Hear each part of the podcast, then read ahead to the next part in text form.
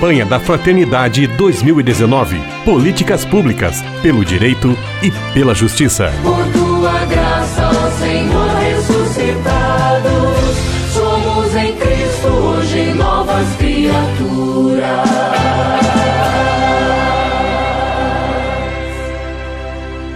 Estamos em nossa série sobre a campanha da Fraternidade 2019. Esta série já é uma tradição da Frente de Comunicação da Província Franciscana, em parceria com os nossos meios de comunicação, a Rádio Selinalta de Pato Branco, a Rádio Coroado de Curitibanos, a Rede Católica de Rádio, e mais uma vez estamos recebendo Félix Siriani.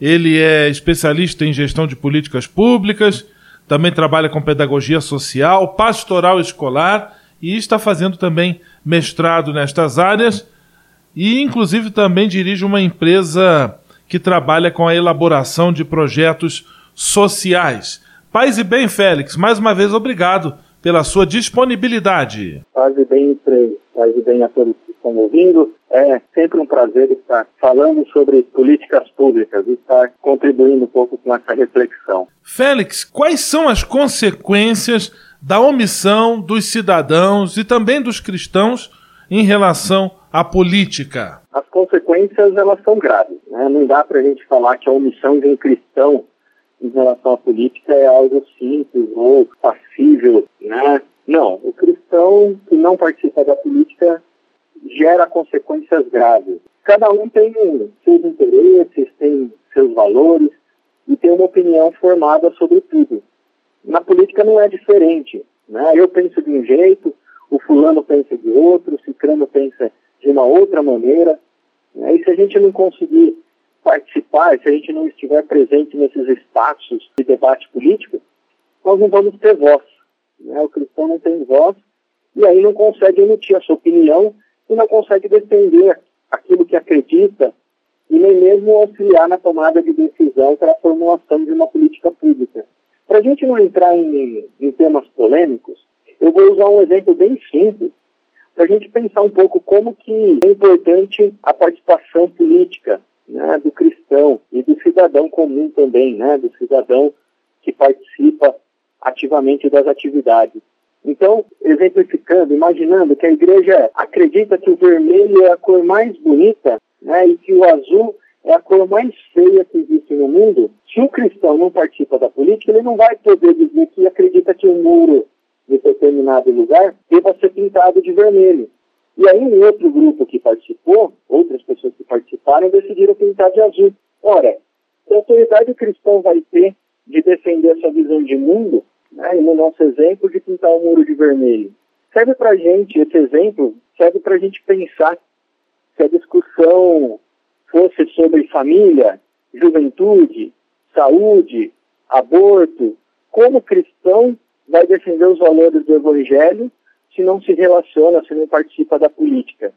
Aqui eu não estou falando que o Estado precisa acatar toda a opinião, né, todos os interesses da igreja, mas sim que a gente precisa participar desses debates. E concluo que a omissão dos cristãos em relação à política tem consequências graves, como o Papa Francisco mesmo afirma, né? Não nos façamos de distraídos. Aquele que não participa da política não consegue ver o problema do amigo do lado, né, do irmão que está caído. Então devemos agir no mundo, ajudar o próximo, é a vocação do cristão. Né, e por isso também deve ser o objetivo da nossa política. Além do voto, quais são as outras formas de envolvimento político disponíveis para a população? O voto é, é um importante aliado, mas a nossa Constituição Federal garante outros instrumentos de participação. Depois do voto, uma das formas mais comuns né, de participação e mais conhecida pelas pessoas são os conselhos de direito, né, os conselhos gestores, que têm como objetivo garantir a eficácia na gestão da política pública.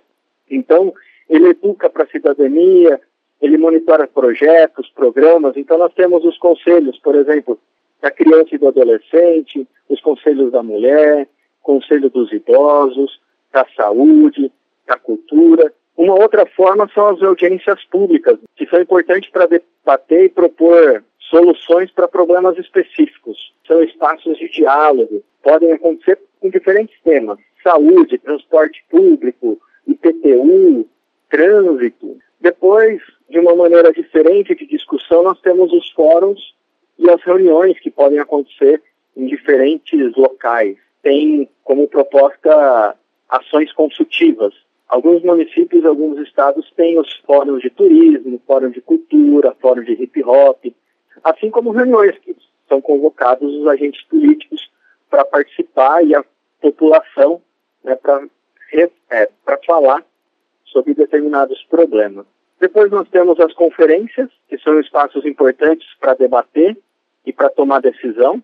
Então nós temos, nós tivemos nos últimos anos, né, a conferência de juventude, de conferência dos direitos humanos, conferências das cidades, os movimentos sociais e as organizações da sociedade civil, que são especialistas em determinados temas, as ouvidorias, o orçamento participativo, né, onde a população contribui com o poder público na tomada de decisão para onde vai investir o dinheiro público, é, plebiscito e referendo, né, que são duas formas também de participação, e por fim, e não menos importante, né, a forma mais direta de contribuir com a elaboração das políticas públicas, que é o agente político.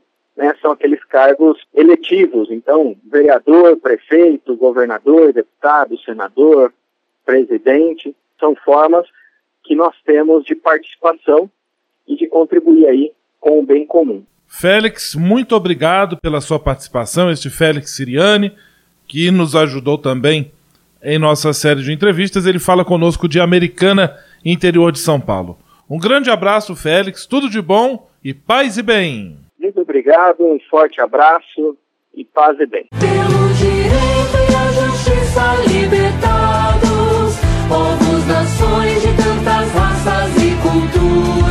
Campanha da Fraternidade 2019. Políticas públicas pelo direito e pela justiça. Por tua graça, ó Senhor